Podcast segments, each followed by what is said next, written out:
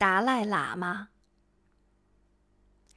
达赖喇嘛从第一到第五世是真正学佛修行的，也是有成就的。那时的达赖喇嘛还仅仅是个宗教领袖，并没有获得统治西藏的权利。从五世以后，达赖喇嘛大多不长命，卷入政治斗争里而不能自拔。历史上很长一段时间，达赖喇嘛的转世控制在几家大贵族的手中。为了争夺权力，贵族之间互相残杀，不择手段，甚至不惜引入外来势力，如尼泊尔或蒙古的势力，来解决内部的纷争。有好几世的达赖喇嘛在十几、二十岁时就死了，成了疑案。有人说，他们很有可能是被毒害的，成了权力和政治斗争的牺牲品。为什么呢？贵族们看到这个小达赖太聪明，恐怕将来不能驾驭，便干脆除掉，再去找一个转世。反正达赖小孩子的时候，政权是由大贵族们来掌握的。达赖喇嘛不到二十岁是不能掌权的。由贵族们把西藏的统治大权瓜分。当年乾隆皇帝正是看出了这其中的弊病，才制定了经过精品抽签选择达赖的转世灵童的制度，以杜绝因为达赖转世所造成的动乱。到了十三世达赖喇嘛时，由于晚清政府的衰败和帝国主义分裂中国的企图。使汉藏关系一落千丈，而达赖利用了英国人的资助与中央政府对抗，设法将中央政府的势力赶出西藏，使西藏基本上与中央政府隔绝。一九三三年，十三世达赖喇嘛去世，由西藏国民大会推选热振活佛担任摄政王，主持政务，并负责寻找达赖的转世灵童。这时，中央与西藏地方政府的关系开始有了转机。由北京雍和宫一位名叫宫缺仲离的扎萨，也是西藏地方政府派驻内地的僧官，在中间牵线。热振活佛先后会见了蒋介石和林森，表达西藏噶夏政府意愿与中央修好的诚意。中央政府决定抓住这个机遇。重新恢复中央政府对西藏行使主权，于是派出蒙藏委员会委员长黄木松为国民政府专使，借道印度赴拉萨代表中央致祭达赖喇嘛。黄木松此行由一批官员陪同，其中有蒋志瑜、刘普臣、张威白以及中央研究院的气象专家高某。并携带了一部交通部的电台。完成了致祭达赖喇嘛的任务后，黄木松与西藏地方政府达成了协议，在拉萨设立一个办事机构，叫做行政院参事处，留下随行的高级参事刘普臣负责，并将电台留下，作为拉萨与中央联系的唯一电台。台长由张威白担任。这部电台也可以为西藏地方政府免费提供服务。电台与内地的联系都要经过成都交通部电讯管理局的总台，然后转到南京。在寻找达赖喇嘛转世灵童时，摄政王热振活佛与其他的贵族发生了分歧，部分贵族唯恐汉人势力进入西藏。要求摄政王只在西藏地区内寻找一个灵童就可以了，不要扩大到西藏以外的地区。但摄政王则坚持寻找灵童必须依照传统的仪轨，不肯马虎从事。于是，寻找灵童得以按照以往的仪轨进行。摄政王首先派出一组喇嘛及一批画师到圣母湖边，由喇嘛修法念咒。不久，湖面上显现出转世灵童所住的地方的图像。画师们当场将这图像绘制成图，然后摄政王派出三组人马，分头沿着三个不同的方向，按照图的启示寻找，最后在青海找到了一位转世灵童。摄政王热振活佛于是通知中央政府，达赖喇嘛的转世灵童已经找到了三个，一个在青海，两个在西藏。依照传统，请中央政府派大员赴拉萨主持金瓶抽签仪式，以决定灵童，并主持十四世达赖喇嘛的坐床大典。蒋介石接到报告后，派出国民政府蒙藏委员会委员长吴忠信为特使入藏主持大典，由一批官员随从。吴忠信与蒋交情深厚，早年留学日本。曾经与蒋一起在陈世英手下当过连长。他为官清廉，不贪污，一生到老都很清贫。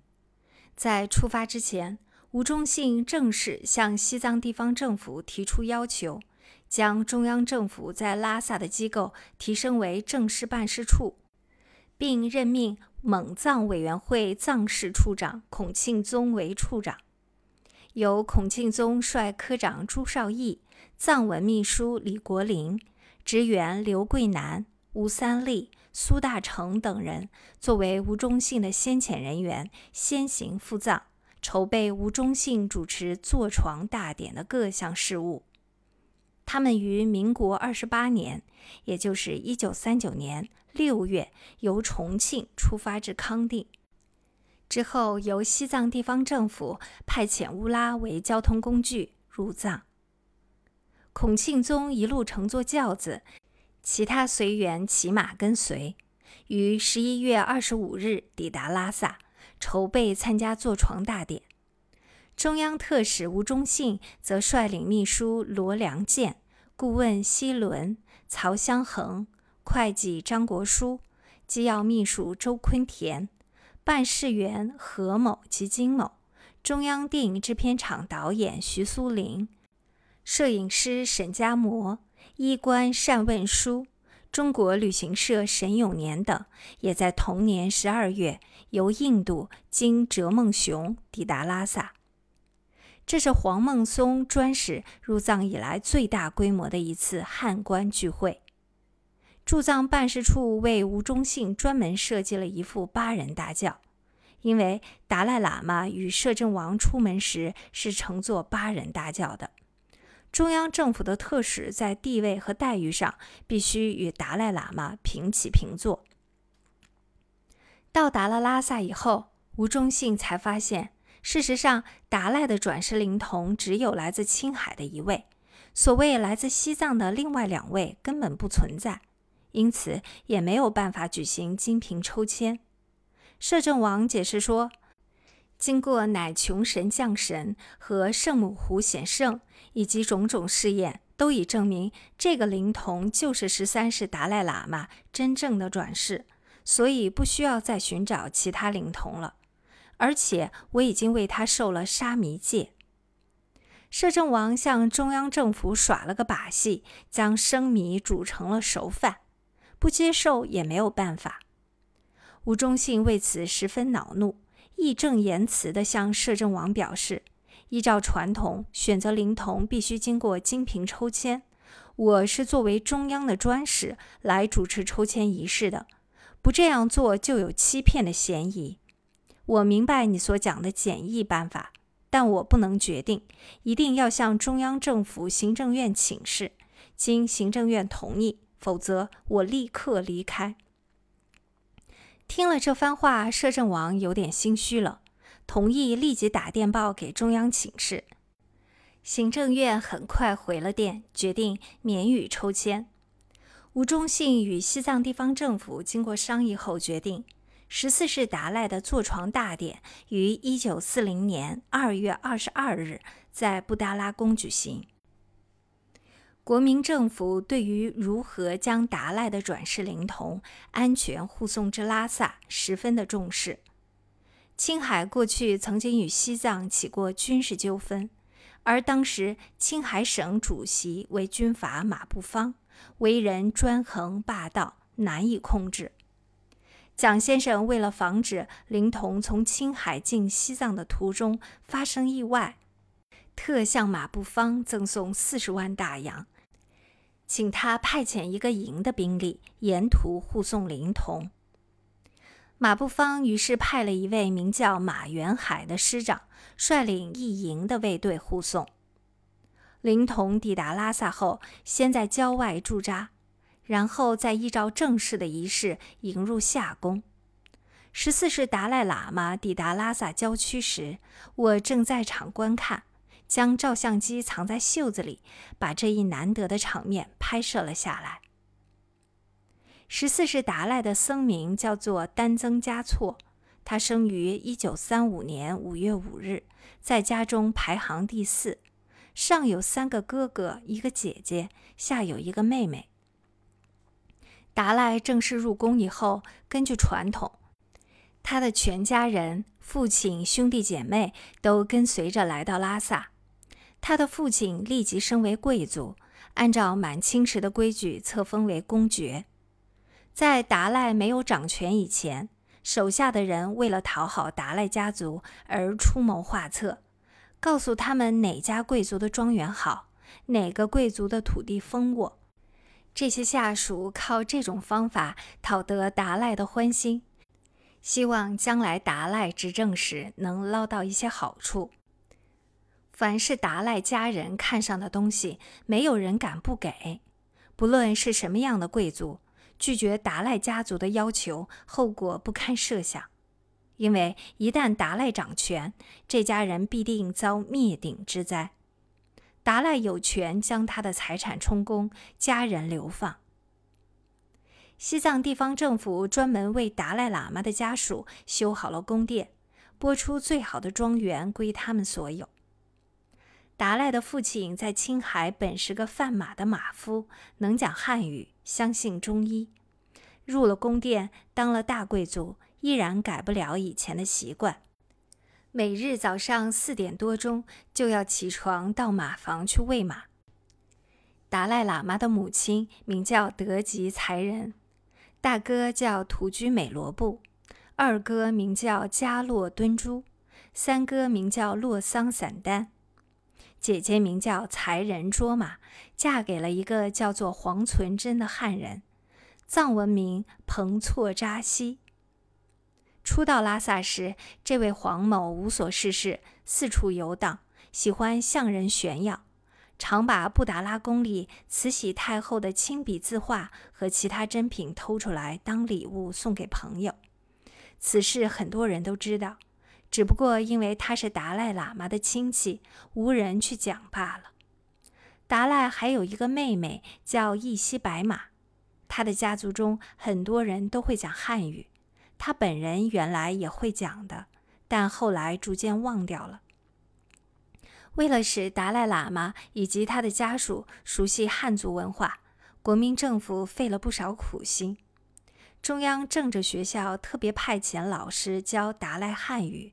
此外，后来的驻藏办事处处长沈宗濂将一位中国民航姓朱的航空小姐介绍给达赖的二哥加洛敦珠为妻，并安排他到南京入中央政治大学学习，希望能借此潜移默化地增强达赖家族与中央及汉人的感情。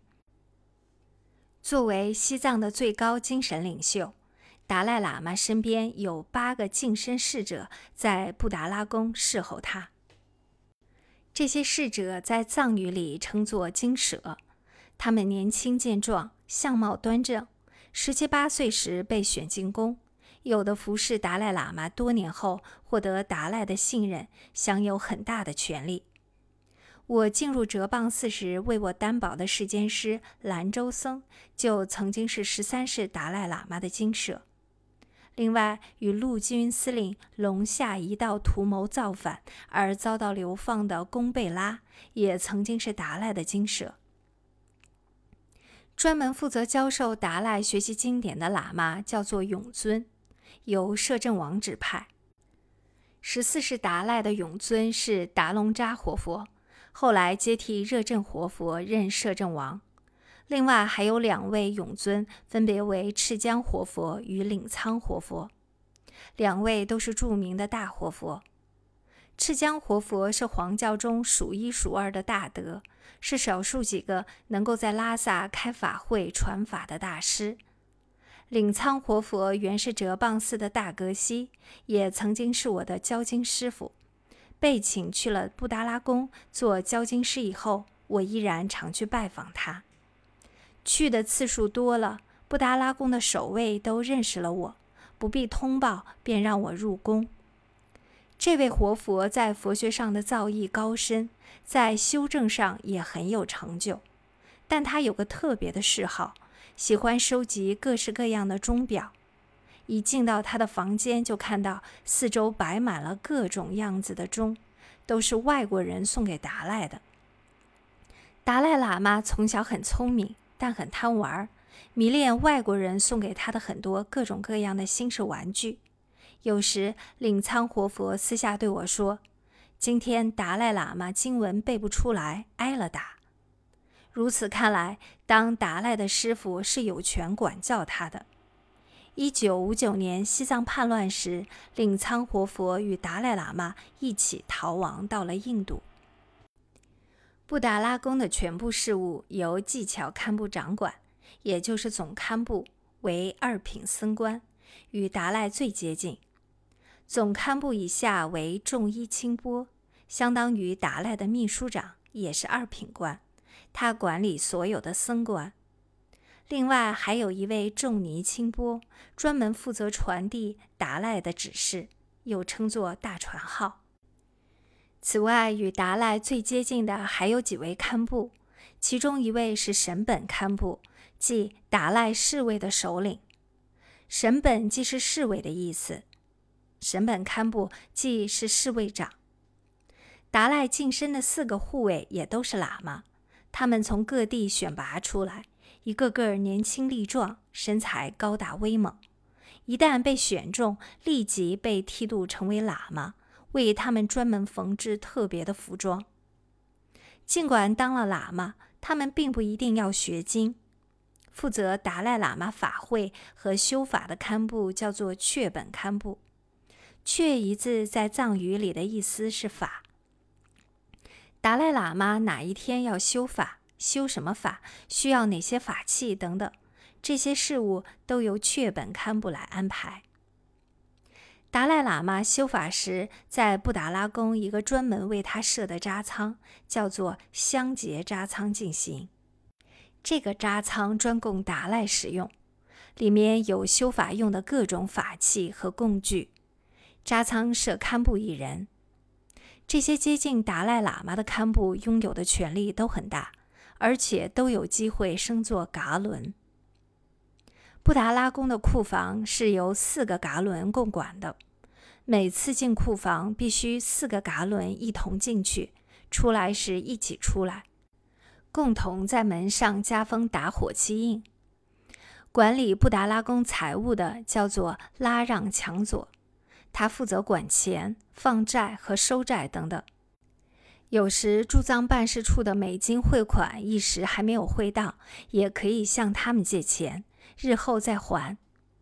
另外，西藏的施主也会把一笔钱放在拉让强佐那里，请他们去放债，用每年放债收到的利钱来布施。